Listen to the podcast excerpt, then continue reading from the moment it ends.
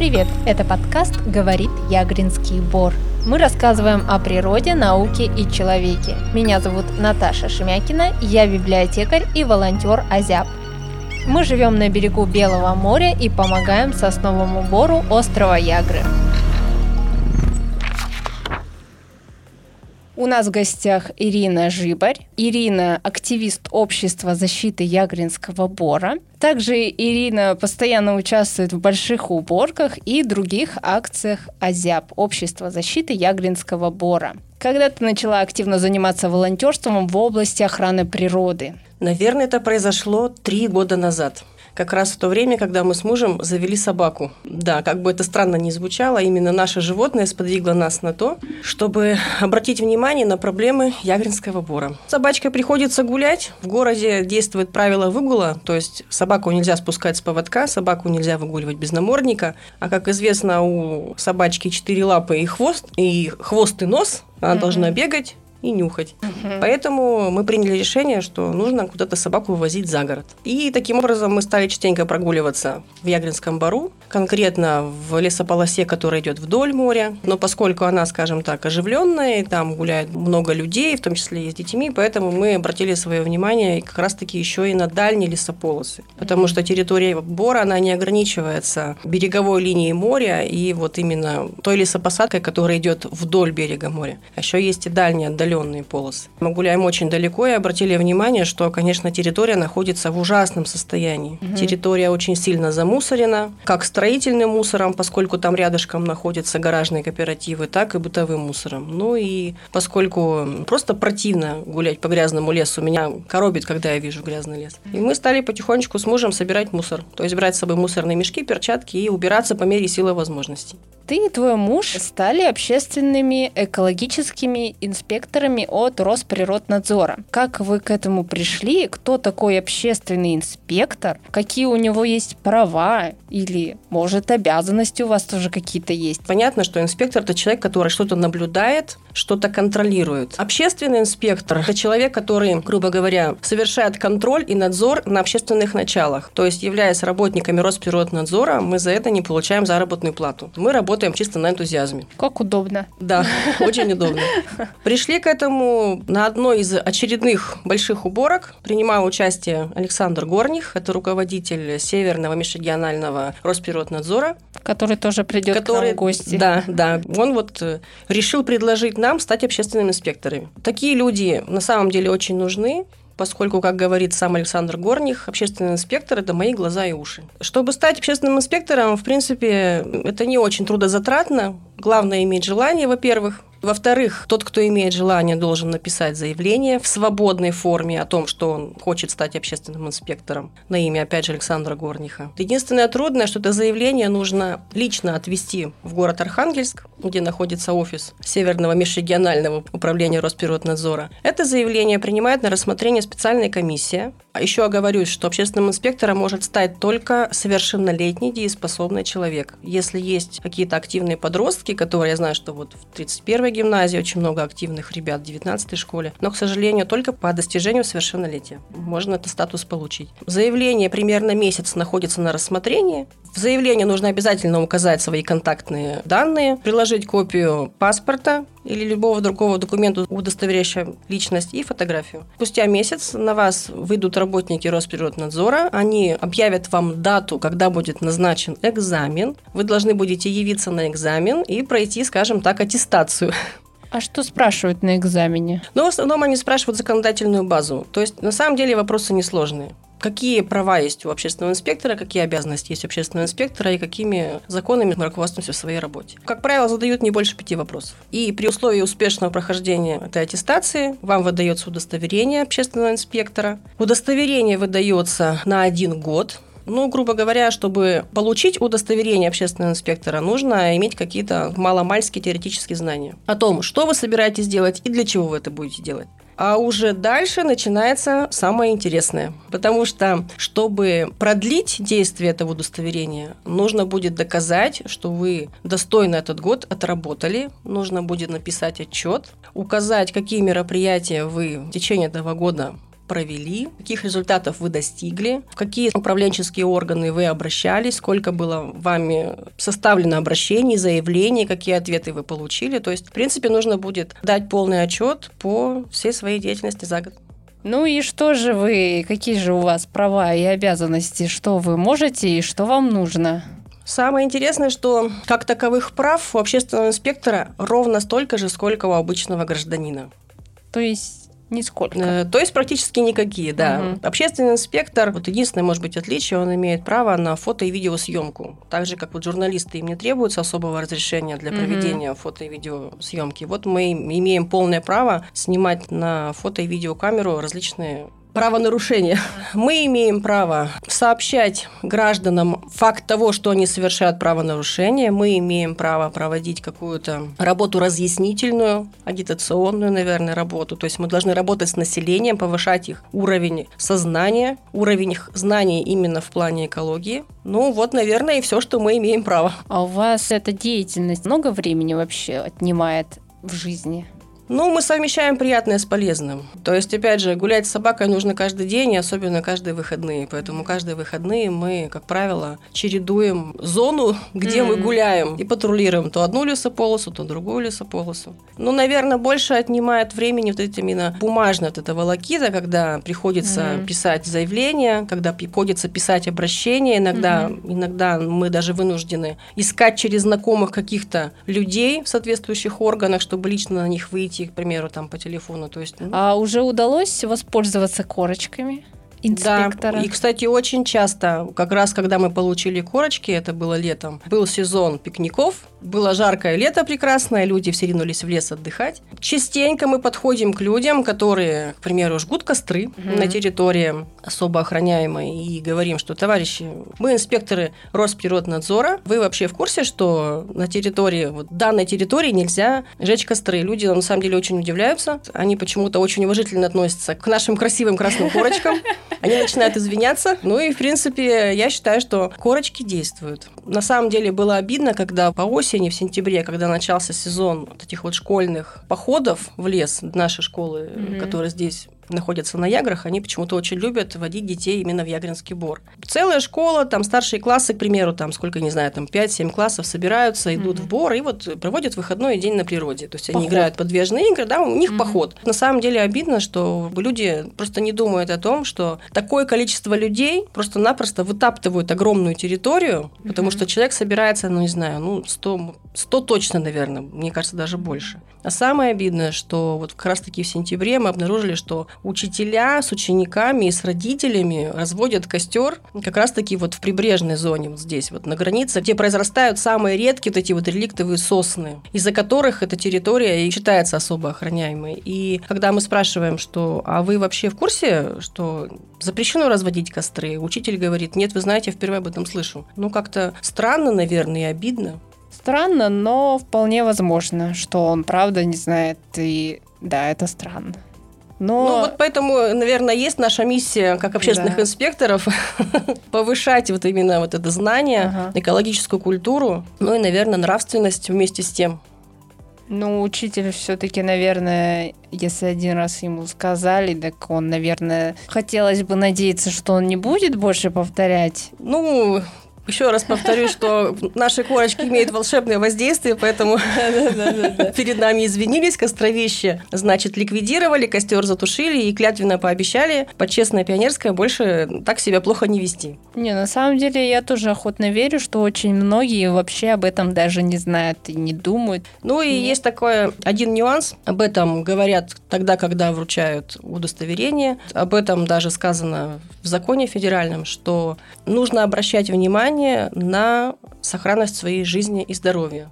То есть, ну, грубо говоря, если я хрупкая женщина, гуляя по лесу, увидела компанию крепких мужчин, которые потребляют спиртные напитки и находятся в неадекватном состоянии, то, конечно же, подходить к ним я не стану, как бы мне не было горько, больно и обидно, mm-hmm. но правило сказано, что жизнь инспектора – это главное. И поэтому нам бы очень хотелось вообще, и мы планируем в этом году, вот начиная где-то с мая месяца, когда начнутся вот эти майские праздники, когда начнутся выпускные, мы планируем а, все-таки организовать совместно совместные рейды с полицией потому что даты известны. Все мы знаем, когда ожидается наплыв угу. посетителей в Бор, угу. что это обычно происходит, как раз-таки, вот еще раз скажу, в майские праздники, на выпускные в школах, выпускные в институтах. А не было еще раньше с полицией рейдов? Нет, с полицией рейдов не было. То есть мы совершенно недавно узнали, что, оказывается, такие рейды можно и нужно организовывать, и, в принципе, как бы они не имеют права нам отказать, поскольку мы их просим не как обычные граждане, а как общественные инспекторы как раз-таки Росприроднадзора.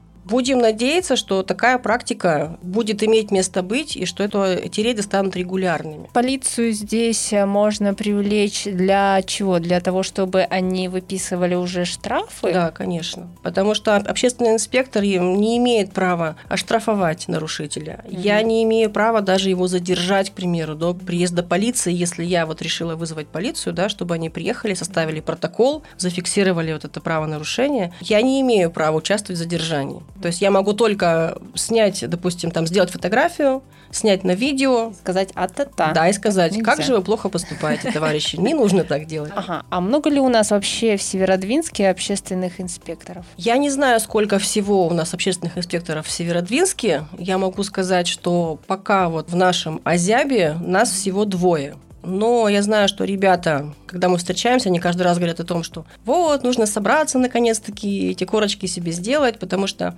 на самом деле не хватает людей. Нам вдвоем тяжело, то есть мы не можем разорваться, к примеру, и пропатрулировать всю территорию Бора, то есть все лесополосы охватить. Да, это все да. равно большая А если территория. бы нас было больше, нам было бы легче, то есть мы могли бы где-то вот разделиться и прочесать гораздо больше, скажем так, территорию.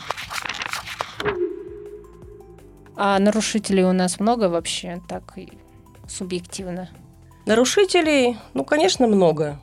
Ну, во-первых, в их число входят люди, которые регулярно отдыхают в бару. То есть приходят на пикник, несут с собой пакеты, а потом почему-то мусор оставляют в бару. То есть почему не унести, для меня это загадка. Да, это Хотя, очень странно. Да, потому что пакеты становятся гораздо легче. К этим же нарушителям я причисляю тех товарищей, которые имеют гаражи в гаражных кооперативах вот там, в дальних лесополосах, которые ближе к речке Ягорка. Потому что очень много было строительного именно мусора. Конечно, благодаря большим уборкам так массово это все дело почистили, и очень много мусора мы вывезли, не один мусоровоз. И еще один контингент, как бы это ни было, так я считаю, что это обидно. Это рыбаки. После рыбаков остается просто горы мусора. Они у нас любители оставлять свои машины у воинской части, которая самая отдаленная, туда вот за братскими могилами, за вертолетной площадкой. Вот там есть как бы такая тупиковая дорога, где, ну, которая ограничивается воинской частью. С маяком, да, который... да, да, там, где вот есть к маяку проход. И вот эта стоянка, она просто завалена мусором. Если год назад мы тоже проводили на той территории большую уборку, мы вывезли целый мусоровоз, я не помню, сколько мешков, не буду врать, но думаю, что где-то около сотни мусорных мешков, наверное, мы собрали. Спустя год ситуация ровно точно такая же. А то, что творится на льду, там, где они занимаются ловлей рыбы, там, конечно, просто страшно, там горы мусора. Это очень обидно, что вроде как люди, любящие природу и любящие отдых на природе, почему-то за собой не убирают. Из-за того, что вот такой у нас массовый наплыв рыбаков идет именно на той территории, которая находится возле маяка, видимо, там, наверное, какое-то рыбное место, где хороший клев. Люди едут со всей области, то есть не только северодвинцы, приезжают из Архангельска и с районов. Очень большая нагрузка именно антропогенная, потому что большое количество машин. Да, а бывают ситуации, как когда вы натыкаетесь на грубость, хамство или какую-то другую агрессию? Ну, к счастью, у нас таких ситуаций не возникало. Может быть, потому что все-таки у меня есть большой и сильный супруг и большая красивая собака, которая громко рычит. Кстати, это да, очень выручает. Но вот если не общественный инспектор, а обычный человек, допустим, увидел вандалов, назовем их так, в лесу, которые что-то делают плохое, допустим, разжигает костер в неположенном месте или э, выезжает э, на автомобиле прямо на песочек, то обычному человеку можно сделать. Но вообще существует целый алгоритм действий в таких случаях. Во-первых, нужно обязательно зафиксировать факт правонарушения. Это первое непреложное правило, потому что, как известно, не пойман не вор. То есть у нас на руках должны быть доказательства, что было совершено правонарушение. Во-вторых, если вы считаете, что вашей жизни и здоровью ничего не угрожает, можно подойти и сообщить о том, что, товарищи, вы нарушаете. Как правило, в процентах 70 случаев люди извиняются и прекращают свои противоправные действия. Вот. Если рядом с да, вами супруг. Да, да. Большая собака. И сильный, да, да. большая собака. В-третьих, если вы понимаете, что правонарушение серьезное, что, к примеру, веселится какая-то компания с горчительными напитками, если компания это находится в неадекватном состоянии, тогда, конечно же, надо вызвать полицию. Нужно обязательно дождаться приезда наряда полиции. Есть нюанс. Полиция не всегда приезжает на эти вызовы так быстро, как бы нам хотелось. Если полиция не приезжает, либо она тянет время, то есть прошел час, полтора, два, бывает такое, а полиция не приехала, а компания продолжает гулять, мусорить, там, разжигать костры, ломать деревья, можно позвонить по телефону 02 спросить номер своей заявки по КУСПу. КУСП – это журнал, э, в котором они фиксируют все принятые заявки. И когда вы спрашиваете, скажите, пожалуйста, номер моей заявки по КУСПу, а также номер участка, который принял мою заявку, и фамилию человека, который сделал запись. Вот тогда, как правило, в течение получаса приезжает полицейский наряд. Запомните, товарищи. Да. Работают ли на территории Ягринского пора, помимо общественных инспекторов, еще какие-то надзорные органы? Вообще, кто следит за порядком в Ягринском лесу, бару? И кто должен следить? Регулярно это происходит или нерегулярно? Как это вообще там работает? Это вопрос, конечно, очень сложный и наболевший. Ягринский бор, как особо охраняемая территория, он находится в черте города Северодвинска. То есть он находится на муниципальной земле. И, значит, всю ответственность за то, что происходит в Ягринском бару, должен нести на себе муниципалитет. Что касается содержания именно этой территории, то, опять же, муниципалитет заключает контракты с какой-то подрядной организацией, которая должна следить за чистотой, за тем, чтобы своевременно вывозился мусор, проводить уборки на территории Ягринского бура. Вот это та информация, которой я владею. Что же касается того, кто еще следит за Ягринским сбором? Ну, по факту, наверное, никто. Ну, я тоже так думаю. Никогда да. никого не видела. Да. Сколько лет гуляю? Э, я знаю, что год назад, когда еще была Лилия Борисовна Лемелах, они въезжали в Бор, оценивали его состояние, писали о том, что бор находится в плохом состоянии, приличном, удовлетворительном состоянии. А. И после этого мы с азябовцами проводили большие уборки, собирали около 100 мешков мусора, вывозили это все на мусоровозе. Ну и, естественно, тут возникает диссонанс между тем, что на самом деле происходит в бару и как чиновники описывают состояние этой территории. На самом деле все держится на общественниках, на энтузиастах, которые неравнодушно относятся к этой жемчужине, которая вот находится буквально вот вот у нас под носом. Честно говоря, вот если бы не появился Азяб, то что бы сейчас было? Вот сложно представить. Как ты думаешь, для чистоты и порядка в Ягринском бару что нужно делать? Что мы можем? Ну, это лично мое сугубое мнение, то есть я никому не навязываю. Во-первых, это, конечно же, работа просветительская. Вот мы сейчас с тобой в самом начале разговора упоминали о том, что даже в школах учителя не всегда знают о правилах поведения на особо охраняемой территории Ягринского бора. Мы должны всячески работать с населением, возможно, какие-то проводить встречи в школах обязательно, чтобы дети знали и понимали, какое чудо находится у нас на Яграх и что нужно бережно к нему относиться. Ну и как в любом деле, не только пряник, но и кнут. Лично мое мнение, что безнаказанность порождает дальнейшие противоправные действия. До тех пор, пока мы не будем ловить нарушителей, пока мы не будем а, составлять протоколы, выписывать достаточно большие штрафы, чтобы это ощутимо било по карману, наверное, в нашей жизни ничего не изменится. И конкретно на территории Бора тоже ничего не изменится. Это, знаете, это вот э, как, наверное, в одиночку бороться с чем-то. Ну, невозможно, потому что, когда ты рассказываешь людям, все с тобой соглашаются, все кивают головой, вроде как бы, да, нужно Бор беречь, в то же самое время выходные идут и устраивают посиделки. Ты не считаешь, что ваша работа как общественных инспекторов – это сизифов труд или все-таки это работает? Я считаю, что все в жизни для чего-нибудь нужно. И еще есть такой девиз «Кто, если не мы?». Я действительно вижу, что наша общественная работа, она приносит свои плоды. Если сравнить тем, к чему мы пришли, в каком состоянии находился наш лес – какие ужасные горы мусора э, там были, сколько следов от закладок и разрытий вот этих вот наркоманских мы перефотографировали, то сейчас, конечно, сподвижки к лучшему есть. Ну вот я даже вспоминаю, я не так давно здесь живу, примерно 7 лет, и на первых порах ходили в лес, гуляли тоже. Мне кажется, было больше мусора. Да, я с тобой соглашусь, и вообще это на самом деле это отрадно. Пусть небольшая, динамика положительная, но она есть. Единственное, что, конечно, удручает до сих пор, но это уже не в нашей компетенции, что на территории Ягринского бора случаи именно вот закладок наркоманских, что там процветает наркоманская деятельность. То, что они разрывают корни сосен, вековых, реликтовых сосен, некоторым соснам по 200 лет. Естественно, это нарушает биобаланс и нарушает экосистему. Очень, очень печально. И самое это обидное, что как раз-таки нам бы хотелось именно вот сотрудничество с полицией, как раз-таки в части того, чтобы оградить бор, как-то вытеснить наркоманов с территории вот этого нашего лесного массива. Ты ведешь рубрику в группе Азиап «Следы от следопыта». Какие животные тебе встречались в лесу в нашем? И каких зверей вообще можно встретить зимой и летом? Пока не начала гулять вот именно в отдаленных лесополосах, я даже представить не могла такое разнообразие животного мира в бару. Потому что, как правило, у людей бор ассоциируется с белками. Да. Наверное, каждый в своей жизни приезжал в выходные с орешками, кормил белочек, умилялся их пушистому хвосту. Их наглости. Да, их наглости, потому что они уже не хотят есть нечищенные орехи в скорлупе, им бы подавай чищенные, да еще побольше.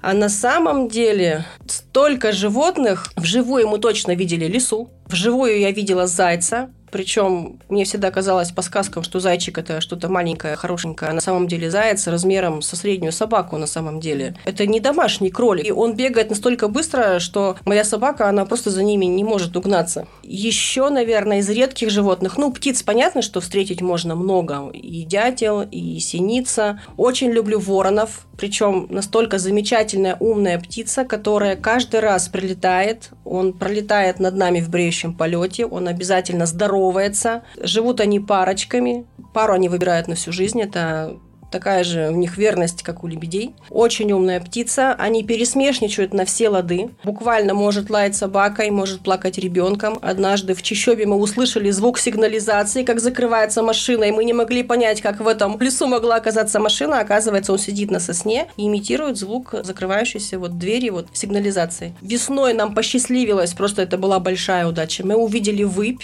это птица, которую увидеть очень сложно, поскольку она не подпускает к себе людей. Во-первых. Во-вторых, она замечательно маскируется в камыше. Ты ее не, на расстоянии вытянутой руки не различишь. Вот это огромная птица с такими пестрыми перьями. Еще у меня муж занимается тем, что он коллекционирует птичьи перья, которые находит в лесу, и делает такие, как типа обереги, амулеты дарит друзьям. Вот нам удалось найти это вот перья выпик. А вообще еще есть те животные, которых мы никогда не видели, только видели следы маленьких лапок. Это ласка, это куница, горностай, ну, мышки-полевки, оставляют маленькие такие симпатичные очень следочки. Все желающие могут прийти в бор, погулять. Вдруг вам посчастливится. О, а я думаю, где мне найти сову? Надо идти просто подальше, наверное. А полярная сова, кстати, обитает... Ну, может быть, я неправильно сказала, может быть, не полярная сова. Биологи, наверное, меня сейчас проклянут.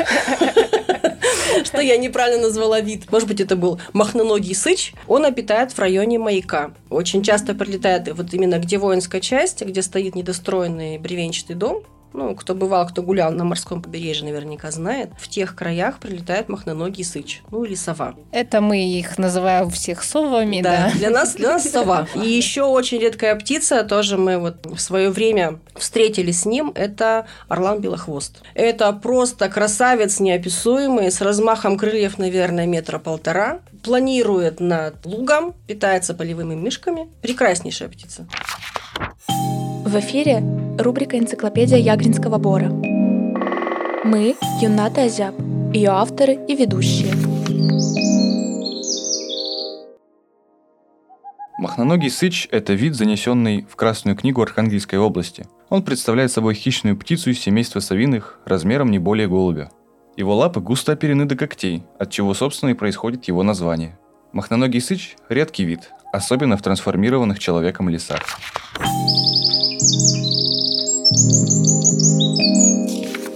Ты сказала вначале, что вы ходите с мужем и собакой, гуляете в отдаленные места, в отдаленный лес, где обычные люди, которые приезжают погулять в лес, не доходят туда. Ну, кто-то, может быть, и доходит. Как там природа отличается от той, которая пешеходная, прогулочная у нас дорога? Каждая лесополоса, она по-своему уникальна. Есть, например, мы ее называем так, средняя полоса. Между собой мы называем ее тропа гигантских муравейников. Только там есть действительно огромные муравейники высотой больше, чем рост человека. Я таких гигантских муравейников не видела больше нигде. Я не знаю, с чем это связано и какой вид муравьев там проживает. Может, им там очень хорошо? Я думаю, что да. Это, конечно, удивительно. Та полоса, которая вдоль речки расположена, интересна тем, что там раньше были огороды. В советское время людям выделяли, видимо, вот на болоте сделали отсыпку песчаную, и, значит, люди разрабатывали землю и сажали картошку. И эта лесополоса как раз-таки зарастает ивником, зарастает соснами, и еще в укромном месте есть небольшие маленькие ели. Мы были очень удивлены, когда их обнаружили, потому что в нашем сосновом бару елей ну, нет, за исключением тех саженцев, которые высаживали во время большой уборки, по-моему, года два назад. Специально высаживали. А эти елочки – это самосад. Откуда они взялись, мы не знаем. Их несколько. Они растут в укромном месте. Мы их специально прячем Понятно, да, у нас люди же любители срубить елочку на Новый год. Я знаю, что есть территория танцующего леса в прибрежной, скажем так, лесополосе, да, где стоят гнутые березы, да, они так вычурные, изогнутые, и осины. Вот такой же танцующий лес есть в средней полосе, как раз таки там, где гигантские муравейники. И причем, если бы вот, наверное, привлечь какое-то финансирование и привлечь внимание властей, там можно было бы сделать просто шикарную экологическую тропу, поскольку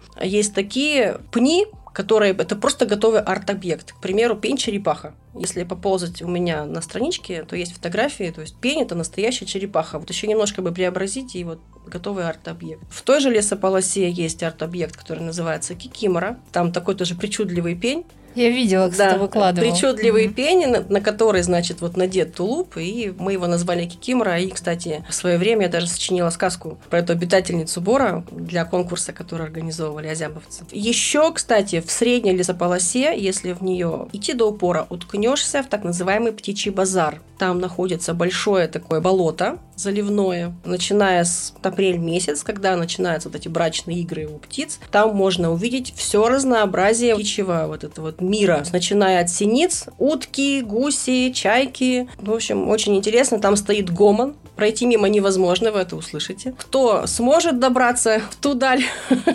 милости просим. Ты упомянула про конкурс, который проводил Азяб. Конкурс назывался «Сказки леса». Угу. Ты тоже принимала участие и стала одной из победительниц конкурса. А расскажи, как же ты решилась все-таки там принять участие, что там нужно было делать, что там происходило? Не так давно открыла для себя новое хобби, ну, скажем так, пишу. Пишу громко сказано, делюсь мыслями своими какими-то. И когда азябовцы решили провести конкурс «Сказки леса», я думаю, ну, не буду принимать участие, некогда и так забот полон рот. Но Илья Кузубов попросил, говорит, Ира, ну, напиши что-нибудь. Я же долго думал, думаю, ну, что же я напишу? Ведь я же не биолог, а там еще было условие, что вся информация, которая касается животного мира и растительного мира Бора, должна быть достоверной. То есть это было одним из критериев оценки. То есть если вы пишете про какое-то животное, допустим, про ту же белку, нужно правильно описать ее повадки, правильно описать место ее обитания. Все факты должны быть научными. И вот я долго-долго думала и, и ломала голову, а муж говорит, что ты мучаешься? Напиши про кикимору. Как раз недавно эту кикимору обнаружили, вот стоящую на полянке. Что-то так она нам полюбилась. Я буквально, не знаю, за пару часов накидала рассказ. И вот с тех самых пор, кстати, это мой любимый персонаж. Что-то я так полюбила эту кикимору. А о чем была эта сказка? Это была сказка. Ну, эту сказку можно прочитать, опять же, в нашей группе Азяб. Там, по-моему, все тексты Настя Колпакова выкладывала. Ну, а сказка о том, что добрая нечисть Кикимора живет в мире со всеми обитателями леса и помогает, скажем так, пока леший спит зимой, она патрулирует бор и следит за порядком. какая молодец, да, Кикимора. Да, очень, очень такая ответственная старушка. А нет у тебя желания профессионально заняться литературой и стать, например, ягринским Пришвиным? Меня уже называют Виталием Бианки на работе. Девчонки так ласково. Нет, я подумываю, конечно. Я подумываю, поскольку произведение потихонечку прибавляется. Бор вдохновляет. Практически после каждой прогулки, особенно когда видишь какую-то красоту, любуешься природой, после нашего душного и шумного города, когда наслаждаешься тишиной, хочется поделиться с людьми. Иногда я пишу очерки. Есть у меня в задумках, хочу продолжить цикл э, рассказов про Кикимору. Есть у меня уже тут парочка как бы наметок, но не хватает времени сесть и спокойно заняться литературой, потому что все-таки и работа, и домашние дела, и общественная деятельность отнимает много времени и сил. Но надеюсь, что когда-нибудь я напишу книгу. Вернее, как не напишу, а соберу все свои произведения в одну книгу и издам. Одна брошюрка у меня уже есть. Брошюрка называется «Дневнички Джесси». Там я собрала рассказы, которые ведутся от лица моей собаки. Да, кстати, сегодня я принесла с собой один экземпляр, хочу подарить вашей библиотеке. А, конечно, мы с радостью. Ура! Вот, думаю, может быть, конечно, не во взрослый сектор. Детская библиотека, думаю, ну, может быть, возьмет.